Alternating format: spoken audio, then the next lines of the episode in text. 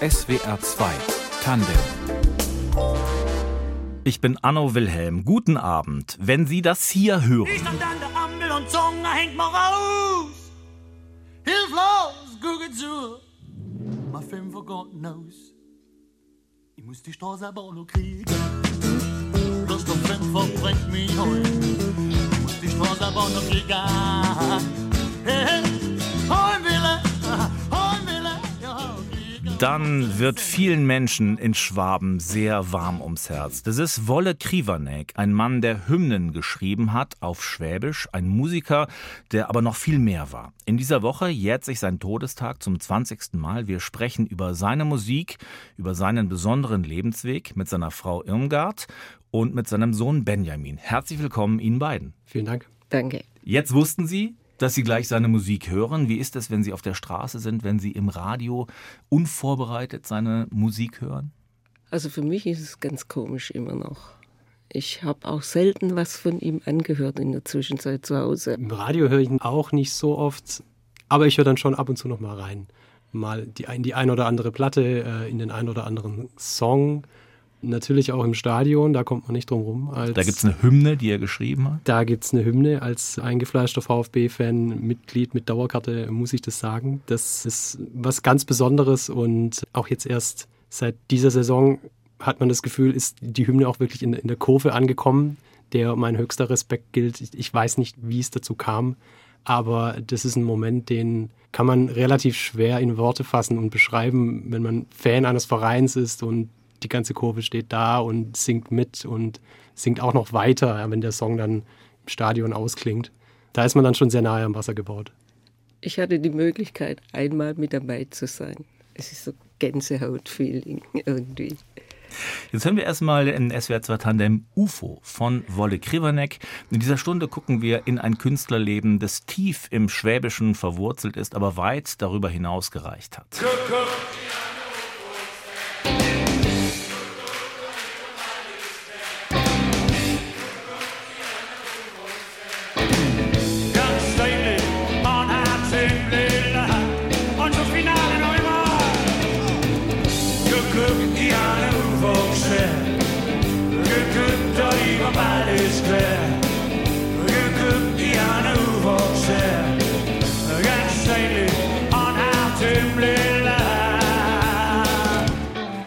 Das war Wolle Krivanek mit Band UFO in einer Live-Version in SWR 2 Tandem. Den Songtitel, den kann ich als Nicht-Schwabe gerade noch so aussprechen. Ansonsten müssen das sein Sohn Benjamin machen oder seine Frau Irmgard. Beide heute zu Gast in SWR 2 Tandem. Herr Krivenek, Sie haben sich Ihren Vater live gewünscht in dieser Live-Version. Warum? Ja, ähm, man muss einfach sagen, es war eine unglaublich starke Liveband, die erdigen Blues gespielt hat, ehrlichen Blues. Es waren Musiker dabei, eigentlich ja Vollblutmusiker, alle bis auf einen, nämlich Wolle, mein Vater. Der war so ein bisschen ja zweigeteilt, der war ja auch noch Lehrer parallel. Ähm, zumindest so wie ich ihn dann halt auch kennengelernt hatte. Er hat nicht die ganze Zeit von der Musik gelebt, kam später ähm, wieder in den Lehrerberuf zurück. Aber für alle anderen war das schon kein Spaßprojekt, kann man so sagen. Also es sind Musiker dabei, Paul Vincent, der von Anfang an dabei war, der mit äh, Künstlern zusammengespielt hat. Das Who is Who der 80er, kann man fast schon sagen, bis hin zu, zu Freddie Mercury. Auch der Mick und, und der Dieter in, der Zeit waren renommierte Studiomusiker. Die haben da kein Spaßprojekt betrieben, sondern die haben wirklich gesagt, hey, wir machen hier Rock'n'Roll, wir machen hier Blues. Und ja, klar, es gab schwäbische Texte. Es gab einen Wolle, der, der schwäbisch gesungen hat dazu aber nicht so, wie man sich es vielleicht dachte oder wie so das, das Klischee immer so ist, das, das Schwaben, nämlich so auf seinen eigenen Klischees drauf rumzureiten, sondern er hat halt den Blues des kleinen Mannes gemacht. Aber eben auf Schwäbisch. Und das war eben seine Muttersprache. Und genauso muss man es auch verstehen. Natürlich immer sehr schwierig in der Akzeptanz zu damaliger Zeit. Es gab den Spruch, wenn Schwäbisch, dann Blasmusik, wenn Rock, dann Englisch. Damit hatte man zu kämpfen was heißt jetzt so der Blues des kleinen Mannes? Er hat jetzt natürlich nicht eins zu eins den Blues aus dem, aus dem Amerikanischen übertragen können ins Schwäbische. Das hätte nicht funktioniert, sondern mhm. er hat sich dann eben die Themen gesucht, die dich als Schwabe dann eben beschäftigen. Ja. Also zum Beispiel Badwanner Blues war ein so ein Ding. das Bad am Samstag. Man hat sich ja früher nur einmal in der Woche gewaschen, dann aber halt auch richtig Gründlich. und, äh, und auch gründlich. Das hat er dann eben übersetzt Innenblues. Hat er dann aber auch, klar, natürlich ab und zu kokettiert. Sprachlich ging es ja dann sehr gut. Ja. Badwanne Blues, äh, Nimm ich mal Bad am Samstagabend äh, und dann geht es irgendwann weiter. Äh, Fühle ich mich so wohl, fiel ich mich so wohl. Also da Vom war das Kopf Feeling bis drin. zu der Soul. Von, richtig, So. Vom Kopf vom bis zur Kopf Sohle. bis zur Ja. Soul, also Ja. Soul, Soul. Soul. genau. Da war noch was Genau. drin. Und das war schon ehrlich gemeint.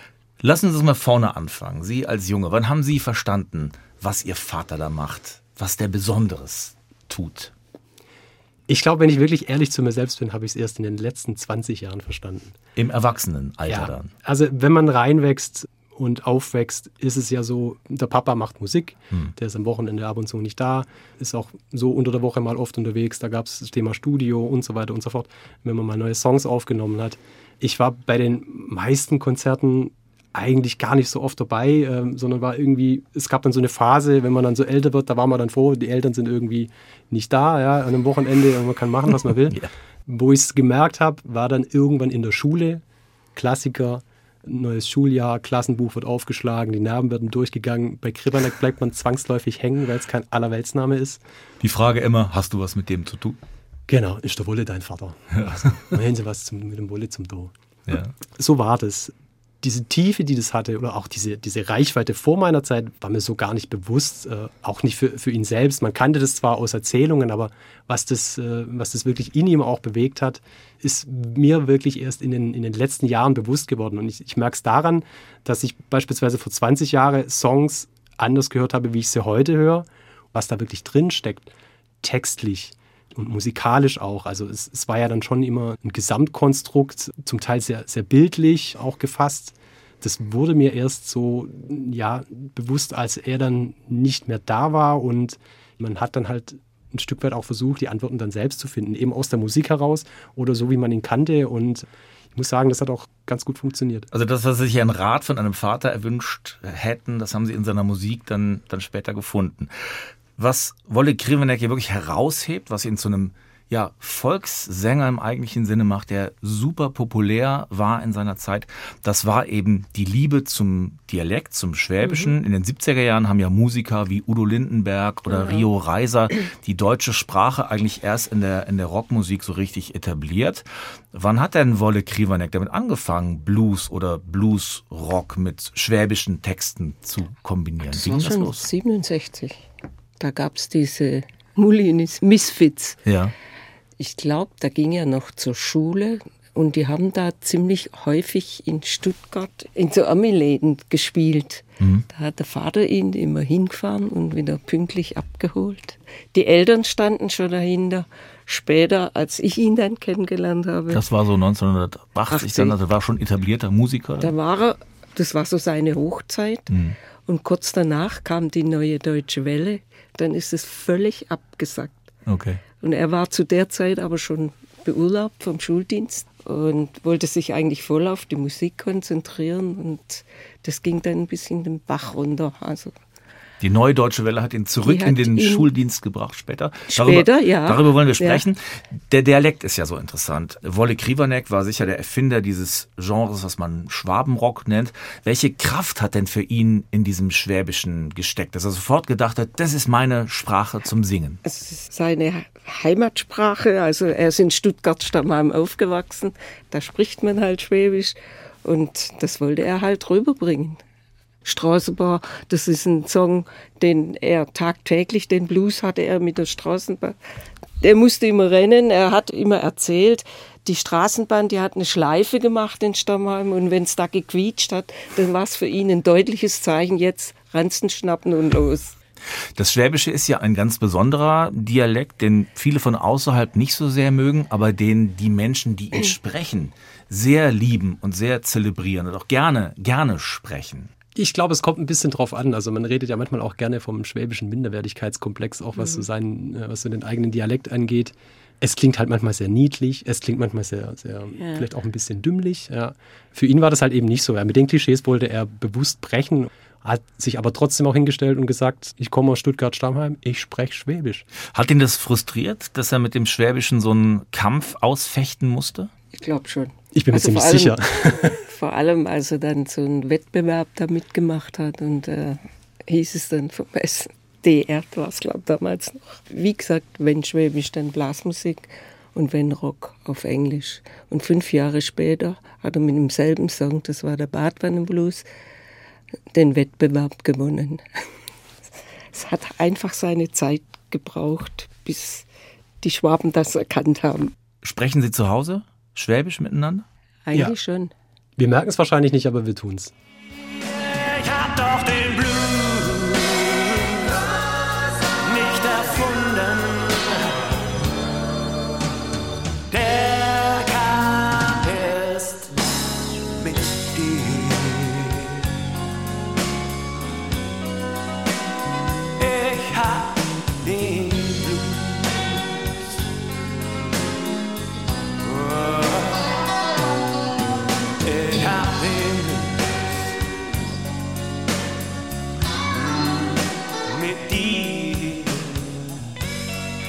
habe den Blues nicht erfunden. Wolle Krivanek, das ist eines der Lieblingslieder seines Sohnes Benjamin Krivanek, der zusammen mit seiner Mutter Irmgard heute Gast ist in SWR 2 Tandem. Was macht denn dieses Lied in dem großen Werk Ihres Vaters für Sie so besonders? Es ist erstmal für mich, finde ich, ein unglaublich schöner Song. Unglaublich poetisch auch, aus seiner Vita heraus. Mit dem Blues. Er, er macht ja eigentlich Blues schon, bis zu dem Zeitpunkt muss ich kurz rechnen, hat er wahrscheinlich schon 25 bis 30 Jahre Blues-Erfahrung gehabt. Und das dann so zu verpacken in fast schon eine Art Liebeserklärung an eine Person, ich muss gestehen, ich weiß auch nicht, an wen es gerichtet ist. Es kann eigentlich zeitlich nur an, an die Frau Mama gerichtet sein. Da fand ich es einfach einen, einen total schönen Gedanken mit, ich habe doch den Blues nicht erfunden. Und dann aber dieser Twist, der kam erst mit dir. Was den restlichen Song noch angeht, wenn man, wenn man sich durchhört, ganz genau weiß, äh, worum es da geht und es auch wirklich dann wieder ein Thema ist, was jeder kennt und wo jeder mitfühlen kann. Fand ich einfach total schön. Plus, wir haben ja hier jetzt die Besonderheit, es ist ein Song auf Hochdeutsch. Von einem Album, was komplett auf Hochdeutsch war. Und das war für mich auch so jetzt ein bisschen von der zeitlichen Abfolge das erste Album, was ich so ein bisschen mitbekommen habe, wo für mich dann irgendwann klar war, okay, der Papa hat jetzt gerade eine Platte rausgebracht. Ja. Du saß zu Hause am Küchentisch und hat Texte geschrieben. Weniger am Küchentisch, äh, also Texte geschrieben. Was ich die meiste Zeit mitbekommen habe, war ja auch zu Hause, oft und gerne dann aber auch im Urlaub. Da sind die, die ganzen Sachen entstanden oder auch im Studio. Ja. Und Studio jetzt an sich war eine Welt, da waren wir, meine Mutter und ich jetzt eigentlich nie wirklich drin. Das war auch alles zum Großteil in, in München hat es stattgefunden. Und äh, für jemanden, der da dann wieder in einem Lehrerberuf war, parallel aber noch Musiker, dann ging es darum, ein Album aufzunehmen. Heißt es dann halt auch folgendes: morgens 7.45 Uhr, erste Stunde. Nachmittags ist man dann losgekommen, ich schätze mal so Eins. gegen eins, halb zwei. Zack, auf die Autobahn nach München, aufgenommen, bis in die Nacht, zurückgefahren, ins Bett und morgens wieder raus. Warum war haben die in. München aufgenommen? Weil die ganzen Jungs haben, hatten ja alle in München gewohnt und gelebt. Und für die war das natürlich einfach. Und er musste halt dann immer dazukommen. Ein anstrengendes Leben, Es das er war- geführt hat. Ja, Was war denn Ihr Vater für ein Mensch? War das ein Aufmüpfiger? War das ein Kämpfer für die kleinen Leute? Ja, das kann man genauso unterschreiben. Nicht nur für seine Schüler, da natürlich auch nochmal verstärkt als Lehrer. Man muss ja wissen, es war, das sagt man heute auch, glaube ich, gar nicht mehr, eine Sonderschule, an der er unterrichtet hat. Mit dem, Förderschule nennt sich das halt. heute Förderschule, danke. Eben mit dem Ziel, die äh, Jungs und Mädels damals äh, zum Hauptschulabschluss zu bringen. Das war natürlich nicht immer ganz so einfach, weil die aus sehr, sehr schwierigen äh, Verhältnissen herausgekommen sind. Da einen Zugang zu kriegen, war, glaube ich, die große Kunst, die er hatte. Also er ist an viele Schüler rangekommen, an denen andere Lehrer gescheitert sind. Und er hat natürlich auch seine Bekanntheit das ein oder andere Mal auch dafür genutzt, um in diese Richtung ein paar Türen und Tore aufzustoßen. Auch mit einer Partnerschule, die es in England gab, beispielsweise, gab es das ein oder andere Projekt. Und er hat auch sehr, sehr viel mit seinen Schülern gemacht. Aber sich natürlich auch sonst engagiert. Junge Bands beispielsweise. Es gab eine Sonntag-Aktuell-Kolumne mit unzähligen Artikeln über Newcomer-Bands. Zum Teil sind dann auch wirklich Bands äh, daraus entsprungen, wie beispielsweise Fool's Garden, die dann ihren Welthit hinterher hatten. Lemon Tree. Ähm, Sie sagten gerade, dass er an diese Kinder mit Förderbedarf mhm. ganz gut rangekommen ist. Wie hat er das gemacht? Welche Rolle hat die Musik da auch gespielt? Ich glaube, die Musik war da weniger. Ich denke, das war einfach seine Art, an die Kids ranzukommen. Das haben andere einfach nicht so geschafft mhm. irgendwie. Also er konnte sehr gut zuhören. Und ja, er hat sich immer Zeit genommen. Das muss man dazu auch sagen. Äh, nicht nur für seine Kids. Äh, man hat es auch oft gemerkt nach Konzerten er war immer eigentlich derjenige, der so am verschwitztesten von der Bühne runtergekommen ist. Da war eigentlich äh, kein Hemd mehr trocken. Und es standen dann halt aber immer auch Fans da, ja, die entweder Autogramme von ihm haben wollten oder mit ihm sprechen wollten. Und für die hat er sich immer die Zeit genommen. War das für Sie ein Vater, gegen den man rebellieren konnte? Als Jugendlicher nervt ein ja dann alles äh, in so einer Zeit und Muss. Äh, entsprechend hat es auch gefetzt das ist ganz normal. Klar. Ja, zu Hause war es dann schon nochmal anders, aber man muss trotzdem sagen, er hat auch öffentlich schon Meinung, äh, äh geäußert, äh, Meinung geäußert ja. und, und stand auch dazu. Ja. Und ist eigentlich immer äh, sehr einfach, aber immer auch sehr direkt mit einem sehr klaren Punkt. Dass jedem eigentlich relativ schnell klar war, äh, okay, ja, da hat auch was Hand und Fuß. Ja. Stimmt das eigentlich, dass er mal im, äh, im Vorprogramm von Udo Lindenberg gespielt hat und das, das Publikum aus dem Häuschen war und äh, Lindenberg so richtig an die Wand gespielt hat? Das war nicht Lindenberg, das waren die Bee Gees in Stuttgart. Die Bee Gees? In der, in der Schleierhalle, ja. Er hat die Bee Gees an die Wand ja? gespielt, international. Warst du dabei? Da war ich mit dabei, ja. Und wie war das? Und zwar war das nicht er mit seiner Band, sondern mit Stimmband war das damals. Ja, es war so ein Er hatte so eine A Cappella-Band. Ja. Mhm. Also war auch David Hanselmann zum Beispiel mit dabei. Ja. Jerry Gehring. Und Jerry Gehring, ja. Wolf Kersting. Das war so ganz am Anfang von diesem Projekt. Und die hatten da irgendwie die Möglichkeit, im Vorprogramm zu spielen. Und erst waren die Leute ziemlich verhalten und dann ging sie richtig ab und dann kamen die Bee Gees und dann haben sie wieder, das ganze Publikum hat nach Stimmen gerufen. Haben die Bee Gees dann, verstanden, also was da passiert? Ich bin dann gegangen. Ich habe mir das nicht angetan. Haben die Bee Gees verstanden, ich, was da ich, passierte? Nee, ich glaube ich nicht. Das glaube ich nicht. Sie haben sich gewünscht, Halbzeit von einem späteren Album auch wieder ein Wortspiel. Mhm. Hot Haute Volée, mhm. Hot Wolle von 1992. Auch ein Wunsch von Ihnen. Was bedeutet Ihnen das? Also es ist erstmal eine Liebeserklärung an meine Mutter er hat mich von ab und zu ganz gut beobachtet und hat gemerkt, dass ich auch Falten kriege. Die Halbzeit ist dann die Halbzeit des das, Lebens? Ja, eigentlich so was gedacht. Nur ist es nicht so eingetroffen. sterbe sehr, bloßen Viel zu oft verschließe ich die Augen und still wie blind. Ach, was verzähl ich dir? Hier geht's doch genauso wie mir. Und doch ist unsere Halbzeit schon vorbei. Und doch ist unsere Halbzeit schon vorbei.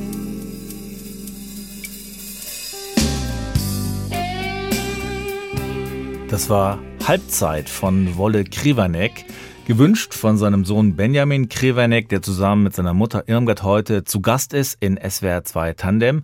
Das war ein Lied, Benjamin, was Sie erst im Lauf der Zeit so richtig verstanden haben, im Lauf Ihres Erwachsenenlebens. Ja, das ist richtig. Erst mit äh, so einer gewissen Reife.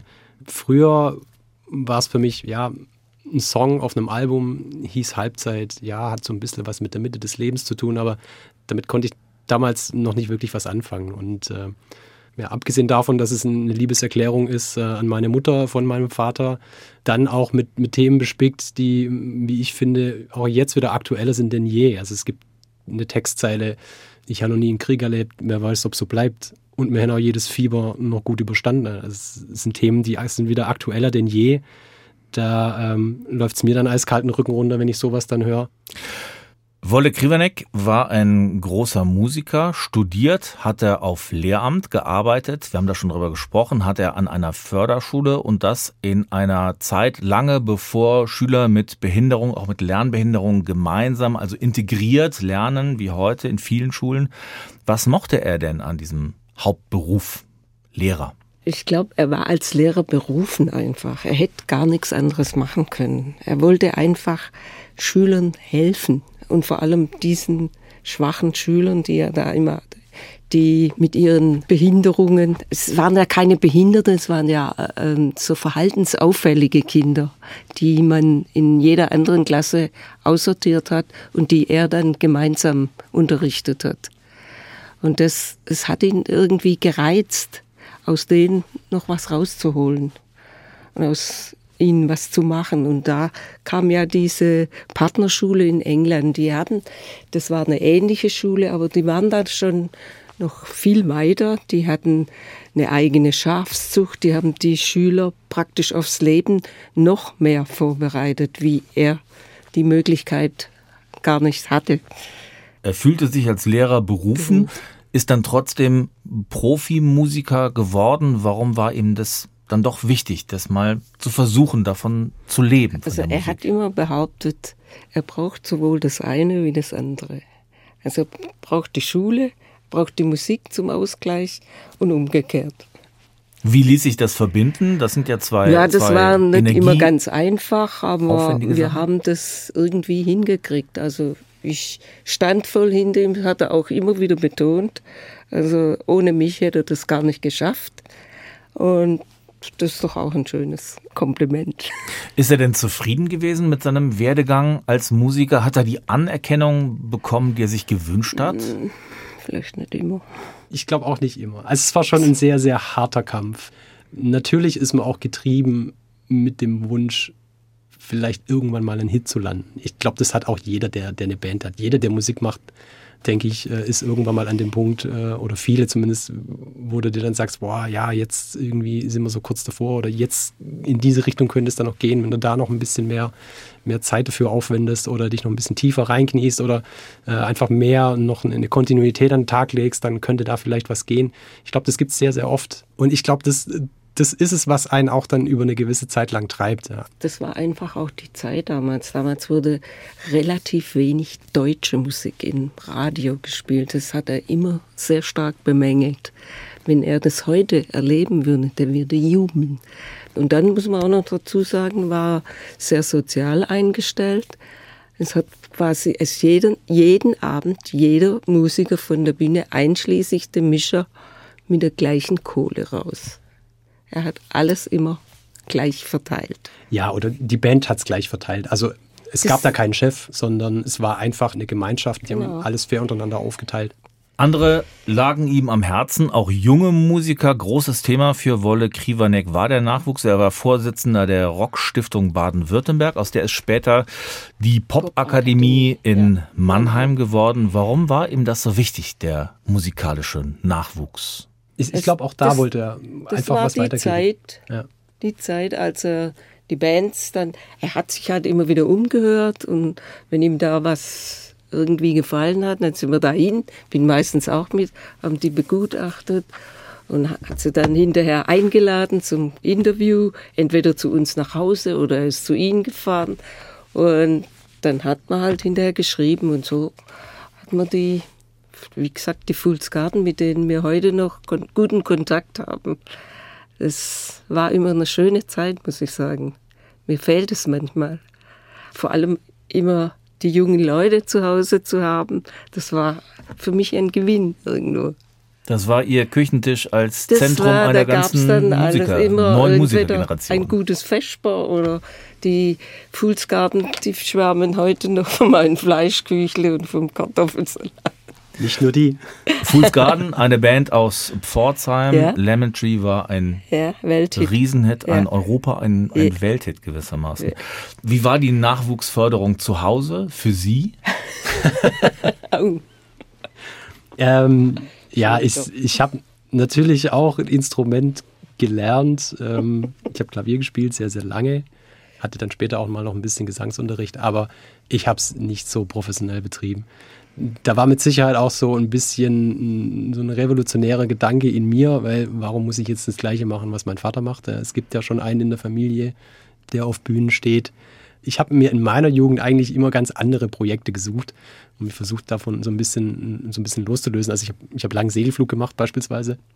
Ja, das war so mein, mein Gegenpol immer.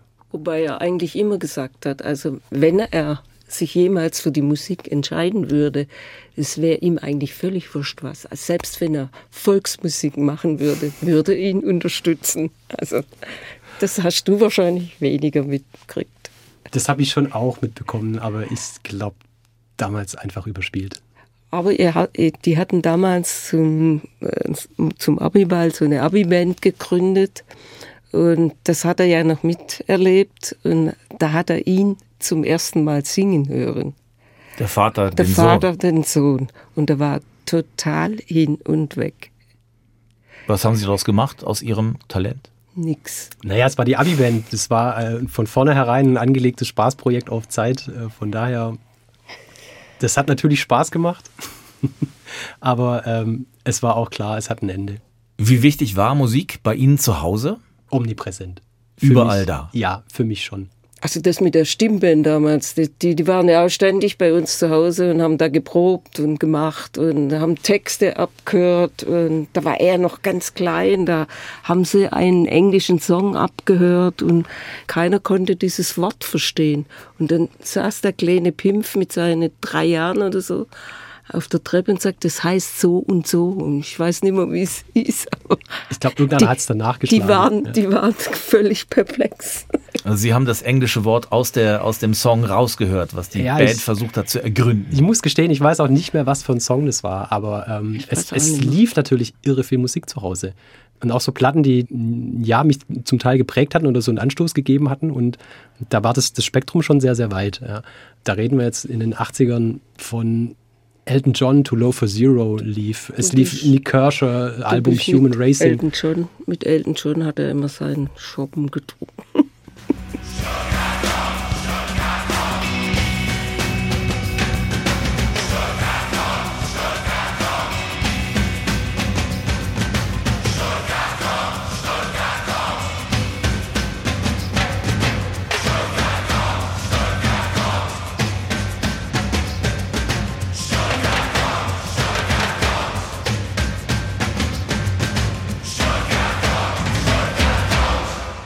Stuttgart kommt von Wolle Krivanek, war das in SWR 2 Tandem. Das läuft im Fußballstadion beim VfB Stuttgart beim Heimspiel.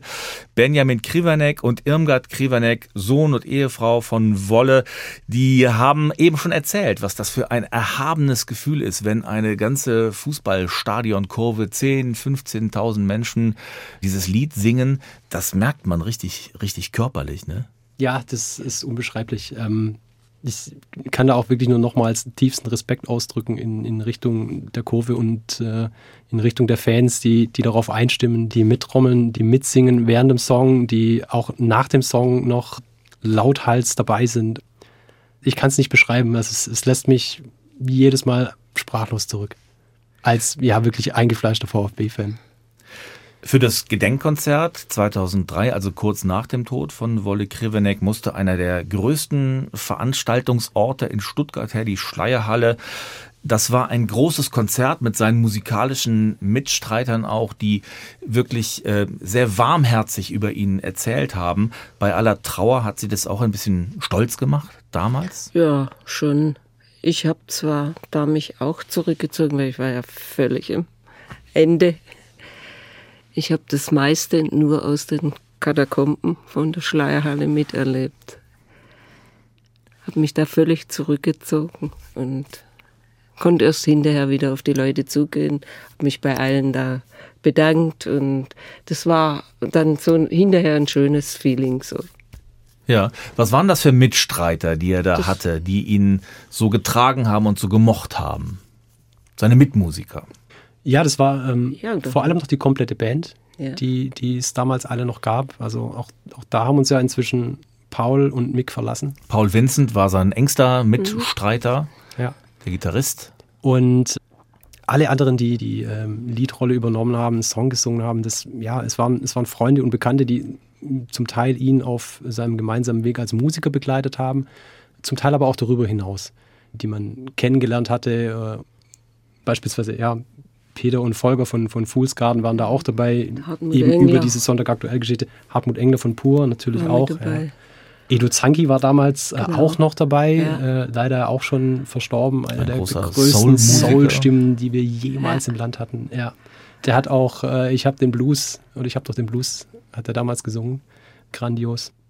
Es war eine schöne Mischung. War ein Riesen, ein ausgefüllter Abend, echt. Ja.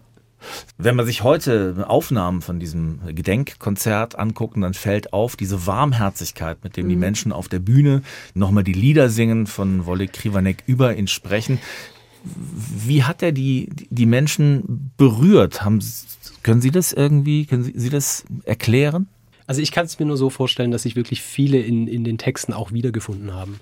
Nicht nur, wenn es jetzt darum ging, ja, ich erreiche einen Fünfer jetzt nicht mehr äh, als, als Schuljunge, sondern gerade auch bei, bei zwischenmenschlichen Themen oder, oder es gab auch Songs, da ist es mal ein bisschen mehr politisch dann auch geworden, wobei er sich da in aller Regel eigentlich immer von distanziert hatte. Aber ich glaube, da gab es schon eine, eine sehr, sehr große Schnittmenge. Zum einen und zum anderen, es war eine unglaublich starke Liveband. Das muss man wirklich festhalten. Und, und äh, ich, ich weiß nicht, wohin man gehen muss und was man zahlen muss, um, um eine gleiche Qualität an Musikern äh, heute nochmal so, so zu erleben, die Blues und Rock machen. Sie wohnen nicht drin, aber es gibt eine Straße, die nach Ihrem Vater benannt ist, nach Ihrem Mann. Es gibt auch einen Weg. Ja. Wie hätte er das selber gefunden? Wäre bestimmt stolz drauf gewesen, könnte ich mir vorstellen. Also es gibt in Backnang eine Weg, Kriveneck Weg, und in Stammheim gibt es auch eine Straße. Die Wolle Kriberneck Straße, genau. Ja, Gehen Sie manchmal durch? nee, war schon lange nicht mehr in Stammheim.